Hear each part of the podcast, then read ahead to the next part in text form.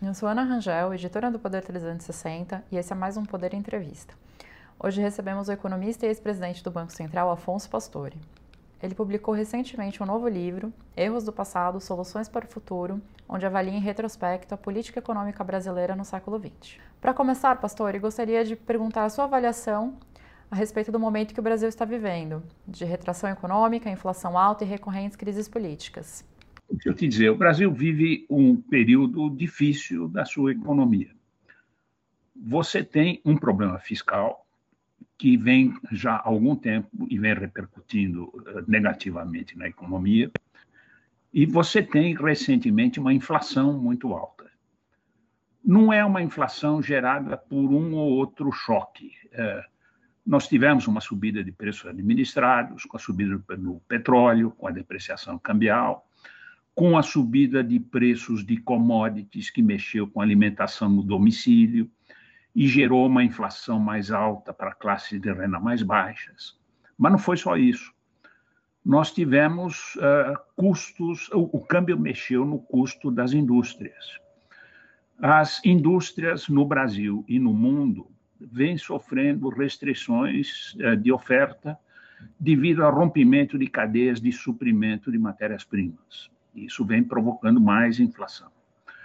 Quer dizer, eh, só há uma forma de você combater a inflação, que é subindo a taxa de juros. E o Banco Central vem fazendo isso, quer dizer, ainda deve subir. A subida de, de taxa de juros uh, deverá desacelerar o crescimento, de forma que a perspectiva é um ano de 2022 com crescimento muito baixo a economia com uma taxa de desemprego alta, quer dizer, é, e é um ano de eleições, é um ano onde você tem disputas políticas nas quais uh, é difícil o governo, ou se não é impossível, o governo uh, progredir nas reformas que, no fundo, produzem uma consolidação fiscal, produziriam uma consolidação fiscal, que é fundamental para que a gente tire a pressão sobre os riscos, manifestos não só em toda a curva de juros, como também na taxa de câmbio, que voltou a se depreciar muito forte. Eu acho um ano difícil, é um ano complicado pela frente, nós vamos ter que ter muita paciência para poder enfrentar isso. Bom, nós vivemos hoje múltiplos choques na economia, de câmbio, no preço das commodities, nos preços administrados e nas cadeias de suprimento. Como o país vai conseguir responder a esses diversos problemas simultâneos? O Brasil precisa, o Brasil precisa se livrar dessa questão fiscal. Essa é uma primeira questão. Quer dizer, nós temos que é preciso controlar gastos. Quer dizer, é claro que você sempre pode evitar o crescimento de dívida pública eh, subindo impostos. Porém, a subida de impostos, aumento de alíquotas ou criação de novos impostos, isso tem importantes custos econômicos. E no Brasil, a incidência de impostos é altamente regressiva. Quem paga mais impostos são as classes de renda baixas. As classes de renda mais altas, ou porque uh, têm certos dispositivos domésticos que, no fundo, reduzem a carga tributária, ou porque usam essas offshores no exterior, que estão livres de pagamento de imposto aqui dentro do país. Essas é, têm uma. Eu não, eu não tenho nada contra quem se beneficia de válvulas que são legais. Agora, é um, um, o fato é que, olhando para a sociedade como um todo, o aumento de impostos não só gera ineficiências no sistema produtivo, e, consequentemente, é negativo do ponto de vista do crescimento da produtividade, como ele tem injustiças eh, distributivas. Você acaba, no fundo, tributando mais quem tem renda mais baixa e menos quem tem renda mais alta. Quer dizer, você gera uma distorção que piora a eficiência econômica e você gera uma segunda distorção, que é uma questão de injustiça para a sociedade. Quer dizer, a forma de controlar isto é você fazer reformas que permitam controlar gastos. Quer dizer, uma reforma administrativa seria absolutamente fundamental. Por exemplo, o país tem pobreza absoluta e nós precisamos cuidar da pobreza absoluta. Um programa de distribuição de renda seria extremamente bem-vindo, mas ele teria que ter o foco de atingir as pessoas que são as menos favorecidas na sociedade, não o foco de buscar transferir recursos para quem tem votos. Quer dizer, você deveria, no fundo, mudar o objetivo disto. E o atual governo realmente eh, não mostra nenhuma tendência a atender, a atender esse tipo de objetivos. Quer dizer, eh, eh, as fórmulas são conhecidas. O que precisa ter é governo, governabilidade. O governo precisa agir propondo mudanças e batalhando pela aprovação dessas mudanças no Congresso. Na avaliação do senhor, o Banco Central demorou a subir os juros? O que, que nós podemos esperar da política monetária aí para o ano que vem ou mesmo para 2023? Eu vou te dizer, olhado depois dos fatos, a gente pode ser. Eu, eu sou crítico com relação ao Banco Central, mas deixa eu aliviar um pouco a crítica. É, quando ele baixou a taxa de juros para 2, ninguém sabia qual ia ser o tamanho da recessão que o Brasil ia enfrentar, porque nunca ninguém tinha vivido uma pandemia. Então, naquele momento, uh, havia um desconhecimento total, a sociedade estava em pânico, o Banco Central tinha que baixar a taxa de juros e ele tinha que fazer exatamente o que ele fez, que foi proporcionar crédito abundante para evitar que empresas quebrassem e você destruísse capital humano, destruísse capital físico. Naquele momento, vamos dizer, alguns, ele, alguns julgavam que ele devia ter baixado mais, Outros julgavam que ele deveria ter baixado menos. Eu acho que ninguém estava certo, porque ninguém sabia o que ia acontecer. Uh, o Banco Central foi lento daí em diante. Quando ele resolveu começar a subir, porque era necessário subir, porque a inflação já vinha se mostrando clara, ele decidiu subir uh, não para o campo restritivo ou para o campo neutro da política monetária ele resolveu manter o estímulo.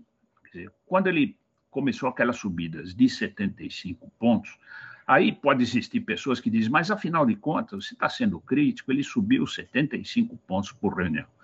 Subiu 75 porque ele saiu de dois, quer dizer, ele, ele realmente ele tinha que normalizar isso uh, com saltos maiores. Uh, quando ele sinalizou que ia fazer só um ajuste parcial, ele deu um sinal negativo para ele, para a eficácia da política monetária. O mercado financeiro e a sociedade como um todo percebe que na sua curva de reação ele dá um peso maior para a atividade econômica do que ele dá para o desequilíbrio inflacionário. É, quando você vê isso, isso atua negativamente sobre as expectativas, a inflação se propaga, ele demorou um pouco para perceber que estava cometendo esse, esse engano, corrigiu, é verdade, está corrigido. Agora não há mais dúvida que ele vai para cima da taxa neutra. Quer dizer, ir para cima da taxa neutra significa colocar a política monetária no campo restritivo. O que significa que o ano que vem, 2022, que já ia ser um ano difícil do ponto de vista de crescimento econômico, será um ano ainda mais difícil. Quer dizer, eu acho que ele vai trazer a inflação para a meta, a taxa de juros vai subir significativamente, eu acho que ela fecha nos 8,25 no final deste ano, vai ter que subir ainda mais no começo do ano que vem. Uh, a nossa estimativa é chegar a 9,5% de, de taxa de juros no final do ciclo. Eu acho que ela permanece nesses níveis durante todo o ano de 2022, e a consequência disto será um crescimento medíocre em 2022. Quer dizer, um crescimento. Dizer, ontem saiu o World Economic Outlook, o Fundo Monetário Internacional projeta um crescimento de 1,5%, eu conheço várias projeções no mercado financeiro aqui de 1,5, mas a grande maioria das projeções, inclusive a nossa, é abaixo de 1,5. De forma que é, é um crescimento medíocre, uh, que é consequência, no fundo, em grande parte, da ausência das reformas, porque não tirou risco, e do fato de que a política monetária teve que ir para o campo restritivo para poder enfrentar uma inflação que é muito grande.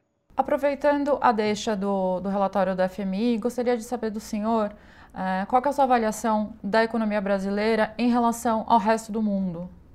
Eu vou dizer, o mundo não há uma reação homogênea à pandemia. Você tem problemas, uh, alguns. Há, há duas questões aqui. Qual foi a reação à pandemia e qual foi a reação econômica? Do ponto de vista da reação à pandemia, você teve países que desempenharam muito melhor do que o Brasil. Quer dizer, a Europa desempenhou melhor, ela quando ela respeitou a vida humana muito mais do que nós. Quando ela teve que produzir afastamento social, ela não teve dúvida. Poupar vidas é uma obrigação de governos. É, você teve isso nos Estados Unidos, você teve isso na Austrália, você teve isso na Coreia, no Japão. A China, obviamente, é um, é um regime autoritário, eles eh, puseram um, um enforcement muito duro sobre a população, conseguiram dominar a pandemia muito antes dos outros, tiveram um custo econômico enorme, mas pagaram o custo e foram em frente. Nós falhamos aí. E é curioso, não devíamos ter falhado. Uh, se o governo tivesse tomado a decisão de comprar todas as vacinas possíveis. Você não sabia quais estariam disponíveis. Compra todas, não importa. Deixa tudo isso disponível. O Brasil tem um belíssimo sistema de saúde, que é o SUS. Quer dizer, na hora que nós tivemos as vacinas, o SUS vacinou. E hoje em dia nós estamos superando o problema da pandemia, porque o SUS é eficiente e porque existem vacinas. Aqui na cidade de São Paulo, você tem quase a totalidade da população recebeu duas doses de vacina já, os mais velhos. Na minha idade, eu já recebi três doses. Esse problema, eu acho que está dominado, digamos. O resto do mundo teve reações uh, muito melhores do ponto de vista de preservação da economia. Quer dizer, a Europa colocou. Uh, a Europa tem condições de dar estímulo monetário. Ela tem um Banco Central Europeu que tem uma eficácia e tem uma tradição de, de controle muito melhor do que a nossa. Mesma coisa o Federal Reserve. Não, uh, o Brasil tem progrediu muito nesse campo, não, não posso ser injusto aqui dentro, mas não se compara com o Banco da Inglaterra, com o Banco da, da, nem com da África do Sul, se você quiser saber, que é um país emergente e que tem um banco central na, na tradição do Bank of England, que é um banco central que realmente tem um domínio muito forte sobre a inflação. Eles usaram política monetária. A Europa não tem política fiscal, porque eu estou me referindo à área do euro. A área do euro não é um país, é uma associação de países. Eles são uma união monetária, eles não são uma união fiscal. Então, vamos dizer, você não tem jeito de fazer política fiscal contracíclica, como fez Estados Unidos. Mas você pode fazer alguma coisa muito positiva, que é esse programa de reconstrução europeia, de recuperação europeia. Quer dizer, por uh, iniciativa da Merkel na Alemanha e do Macron na França, que conseguiram convencer os países mais ao norte, que são os países frugais da Europa, de que era, era necessário uh, dar um impulso ao crescimento dos países que crescem menos, como Espanha, como Itália, como Polônia, foi criado esse programa de incentivos, e esse programa de incentivos uh, significa incentivo de investimento, para melhorar a eficiência produtiva deles todos. Está em marcha. Então, a Europa cresce. Se você olhar os PMIs da indústria da Europa, eles deram uma ligeira desacelerada agora, é natural, porque eles não podem continuar nesta velocidade de crescimento, mas estão acima da linha dos 50, que é o que divide contração de expansão. Ela está em expansão, ela continua em expansão. O, o Fundo Monetário reviu um pouco o crescimento, um pouco para baixo, porém um crescimento robusto. Mesma coisa com os Estados Unidos. Os países emergentes, aqui nós temos que distinguir China de outros, Emergentes na América Latina, de um modo geral, estão muito mal. Quer dizer, eh, Chile, Argentina, coitada, em crise, eh, Colômbia, eh, Equador, todos eles, Brasil com suas dificuldades. Não há nenhum emergente que esteja performando melhor do que Brasil, mas, de um modo geral, no mundo inteiro, nós tivemos recuperações esses países vão para pleno emprego, eu me refiro aos mais desenvolvidos. Uh, o Brasil não. O Brasil está atrás, porque o Brasil já tinha um problema sério, ou muitos problemas econômicos sérios anteriormente, e com a pandemia ele perdeu-se. Ele, na verdade, interrompeu qualquer agenda de reformas que poderia ser um passo avante na, na economia brasileira. Amarrando essa, essa questão do, do, do externo, o que no cenário externo deve pesar nesse baixo crescimento no Brasil? O que, que a gente deve ficar de olho aí até de agora até as eleições vindo do exterior? Deixa eu pegar, acho que são vários problemas. Eu vou começar por China. China eh, teria que ter uma desaceleração. Bom, em primeiro lugar, China é muito importante para o Brasil. Eh, os americanos, os, os investidores lá fora, quando olham para a China e para a África do Sul, eles dizem o seguinte: são dois países China dependent countries, são países dependentes da China. Uh, se você fizer num diagrama de dispersão, põe no eixo horizontal a taxa de crescimento do preço de commodities, o índice CRB e no eixo vertical põe a taxa de crescimento do PIB do Brasil. Você vai ver uma correlação positiva muito clara. Quer dizer, eh, o Brasil vive à custa de eh, bonanças externas. Quando a China cresce, por um caminho ou por outro, isso impulsiona o Brasil. Bom, a China tinha que desacelerar, como os Estados Unidos e como a Alemanha desaceleraram. Eh, ela recuperou, atingiu a capacidade plena mas ela vai, ela está sofrendo outras uh, desacelerações que no fundo são negativas. A primeira, ela investiu demais neste problema imobiliário.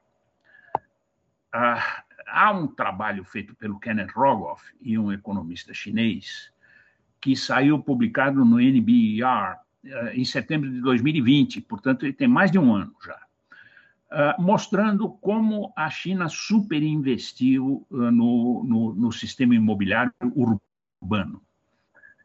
Ela tem, ele, ele fez uma, um cálculo da participação do setor imobiliário no PIB da China, dá 29%, que é um número monstruoso para um sistema imobiliário.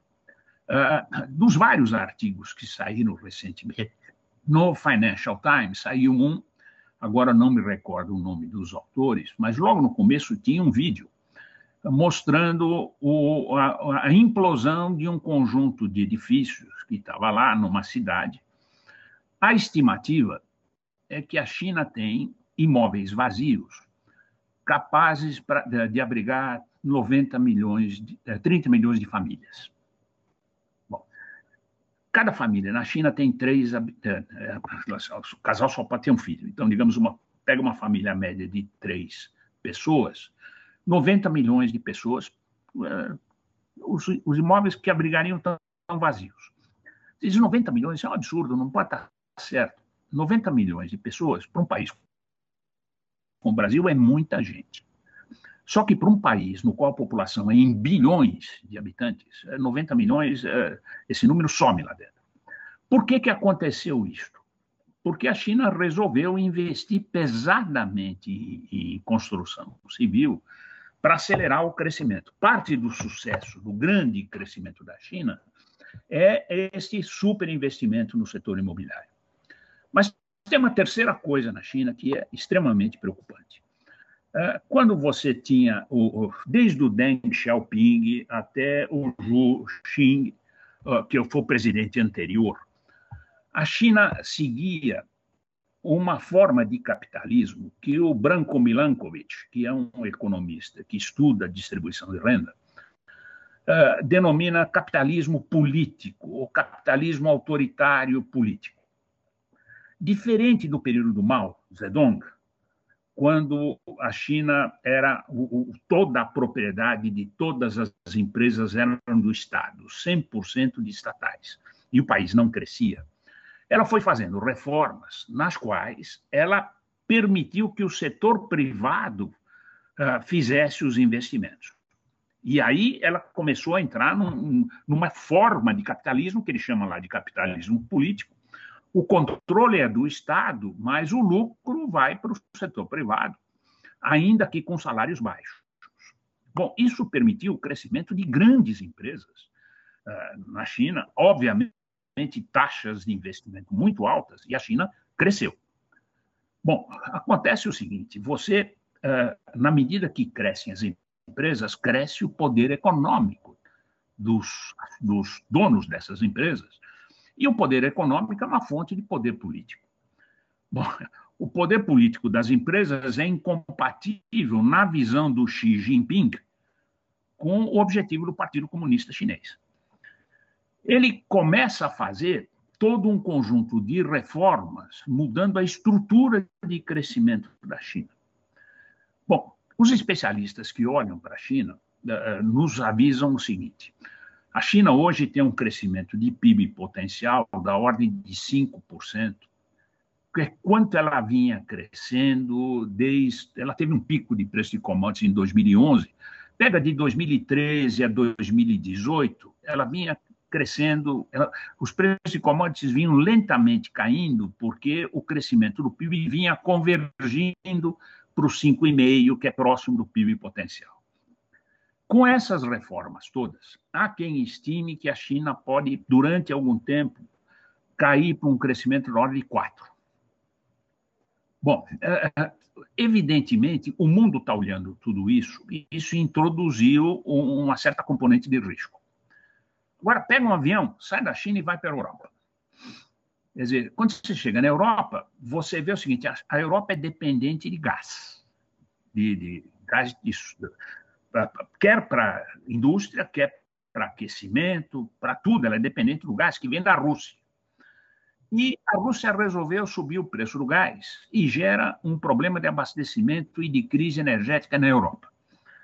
Isso introduz uma componente de risco. É mais grave na Inglaterra, eh, na ilha, porque lá o acesso aos gasodutos é mais difícil, o efeito está maior. Isto aumentou a aversão a risco. Você tem um terceiro tipo de crise energética entre China e Índia. Ambas dependem de carvão uh, para poder tocar suas termoelétricas. A Índia está com risco de ter racionamento de, de, de, de energia. Tudo isso somado criou aversão a risco, e, além disso, existe mais um problema de risco no mundo, que é o problema de Estados Unidos. Se o Federal Reserve faz um tapering, e eu acho que ele vai fazer um tapering mais rápido, e quando ele sobe a taxa de juros. Você já está vendo um início de fortalecimento do dólar, que é alguma coisa que significa o dólar comanda a economia mundial, eh, sempre foi assim fortalecimento do dólar significa enfraquecimento da moeda dos demais países, que é o que está acontecendo em todos. Então, dizer, há todo um conjunto, nada disso é crítico para a economia mundial, no sentido de gerar uma grande ruptura, mas tudo isso dificulta o caminho de recuperação da economia mundial. Na sua avaliação, qual deveria ser a prioridade do próximo governo a partir de 2023 para a política econômica? Eu vou te dizer, ele tem que atacar o problema fiscal, não tem dúvida. Isso é uma coisa extremamente importante.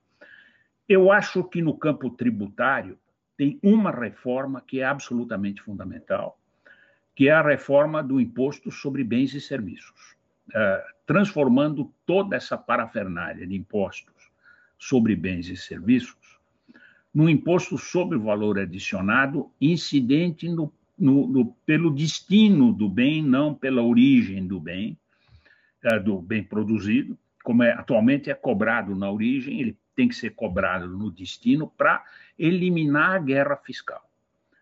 É, você tem que padronizar isso de tal forma que você não tenha dependência de créditos não. Uh, uh, o, o, o, o imposto tem que ser pelo valor adicionado com liquidação financeira, não com liquidação econômica, para você ressarcir todos os créditos acumulados para eliminar aquele resto que sobra na exportação e que prejudica a exportação. Essa, essa, essa, essa reforma é fundamental. Essa reforma teria que vir acompanhada de uma abertura da economia brasileira com relação ao comércio internacional. O Brasil continua sendo uma economia extremamente fechada. Quer dizer, você tem. Isso inibe o crescimento de produtividade, isso inibe as inovações, Isso dá às empresas protegidas hoje um poder político de se manter naquela posição, impedindo pelo esse tipo de reforma que outras empresas entrem, mas a competição antes de ser algo que inibe o crescimento, ela proporciona mais crescimento econômico. E nós temos que investir em uma rede de proteção social, afinal de contas, esse país é um país muito desigual, extremamente desigual, regionalmente, do ponto de vista interpessoal, tudo isso, você tem que investir de uma forma, numa rede de proteção social. E aí, vamos dizer, aí entra saúde, aí entra educação, aí entra previdência, aí entra desemprego, aí entra tudo isso, que no fundo permita uh, uh, você ter formas de minimizar o custo enquanto o país não faz o catch-up para o crescimento econômico. Esses são pontos importantes. Começa pelo fiscal e ataca essa questão tributária, abertura, eh, e esses são, eh, e são pontos que nós esquecemos nos últimos anos. Eu não me lembro de nenhum governo que tenha mexido com isso de uma forma consistente, e uma das razões do atraso do Brasil é exatamente a nossa completa insensibilidade em, em tocar e, e, a nossa incompetência de tocar nisso e resolver esse tipo de problema. O que faltou uh, no atual governo para resolver essa, para começar pelo menos a avançar nessas questões na avaliação do senhor? Olha, eu, eu não, o atual governo para mim é um não governo. Essa é a melhor forma de definir. Esse governo, o presidente entrou e entrou em campanha eh, pela reeleição no primeiro dia o ministro da Fazenda, o ministro da Economia, centralizou todo o poder, entrou com privatizações, com reforma daqui, reforma de lá. Eu não vi nem, eu vi só uma, a da Previdência, que ele herdou do governo passado. Quer dizer, eu, não há um programa, não há um, uma agenda, não há um, uma estrutura. Então, não é o que faltou, faltou tudo. Eu li o, o, livro mais, o seu livro mais recente e eu fiquei muito, eu fiquei pensando muito a respeito da questão do, no, do capítulo de política fiscal. Eu queria que o senhor fizesse uma, uma avaliação, algumas considerações a respeito de como isso piorou nos últimos 30, 40 anos. Não, eu vou te dizer, já foi pior. Nós já tivemos um sistema institucional pior do que este. Quer dizer, antes de 1966, o Brasil não tinha um Banco Central. O Banco Central do Brasil era o Banco do Brasil. É, tinha lá uma carteira do Banco do Brasil. E se o governo tivesse um déficit, emitia moeda. Era tão simples quanto isso. Em 66, o Campos e o Bulhões fizeram uma reforma que foi o PAEG, criaram um Banco Central, mas ele foi criado de uma forma imperfeita. E, em vez de separar o Banco do Brasil do, do do Banco Central, eles foram juntados, uh, quer dizer, uh, e criou-se um Conselho Monetário Nacional, que era um locus de alocação de recursos, em última instância. E o, o, o Brasil continuou tendo um problema fiscal e continuou emitindo moeda para financiar o déficit. Isso só terminou com o Plano Real. O Plano Real, aí sim, tinha absurdos antes disso, Antes dos anos 80, por exemplo, não existia Secretaria do Tesouro. Você não separava a dívida pública das operações de mercado aberto com as quais você faz política monetária. O Banco Central administrava a dívida pública, porque não tinha Secretaria do Tesouro e não tinha o Tesouro, e não fazia operações de mercado aberto, portanto, não controlava a política monetária. Bom, esse período é caótico no Brasil. Nós, nós tivemos uma hiperinflação, quer dizer, o Brasil já teve situações muito piores. Quando foi feito o Plano Real, uh, aí o Banco Central não se tornou, de fato, uh, politicamente independente, no sentido do presidente ter mandato fixo, como tem agora, mas ele se tornou, de fato, independente, porque ele adquiriu independência no uso do instrumento. Ele, aí ele pode resistir, ele não emite mais moeda para financiar déficit. O governo teve que criar, você se lembra do tripé de política econômica, quer dizer, câmbio flutuante, meta de inflação e metas para superávit primário para conter a relação dívida-PIB. Isso andou até depois da crise internacional de 2008.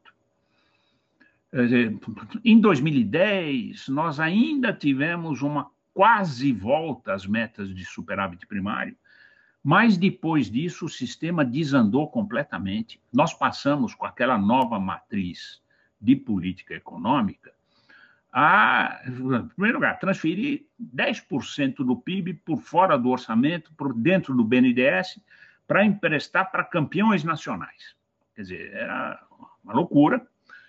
Uh, o gasto saiu do controle. As renúncias tributárias, você tinha renúncias tributárias que estavam na ordem de 1 a 1,5% do PIB.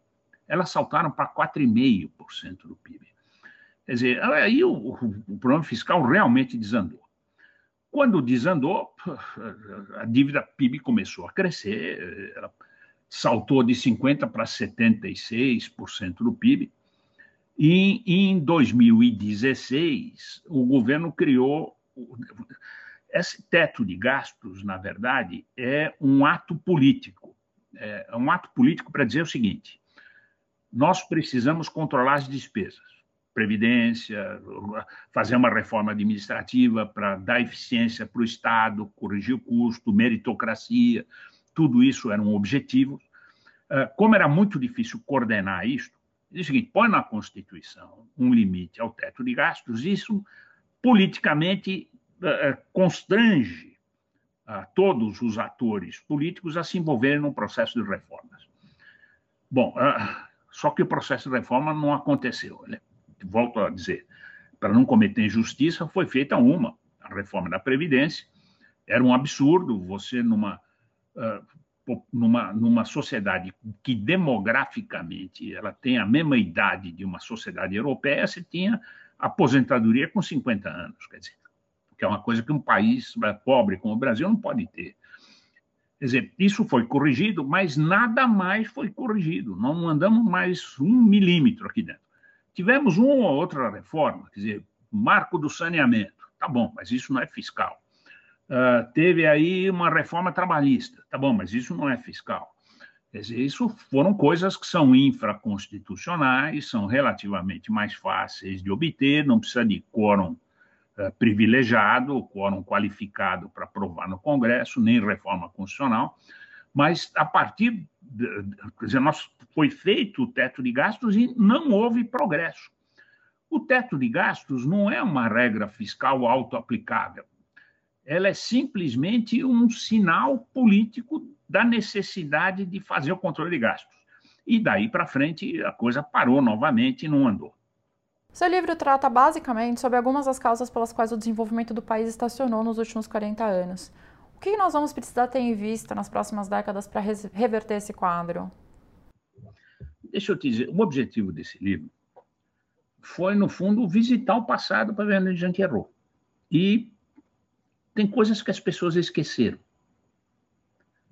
Por exemplo, eu insisto muito no erro que foi a substituição de importações e a proteção excessiva à indústria. Ela teve uma fase áurea nos anos 50, anos 60, anos 70, que ajudou o Brasil a crescer. Nós fizemos uma transformação industrial, uh, estrutural, deixamos de ser um país agrícola, passamos a ser um país industrial. Na hora que você tinha que sair para a competição e abrir a economia, a economia encruou, ela manteve a proteção e não deu mais um passo adiante. Eu olhei muito isso, eu disse o seguinte: olha o erro que é isso. Isso precisa corrigir.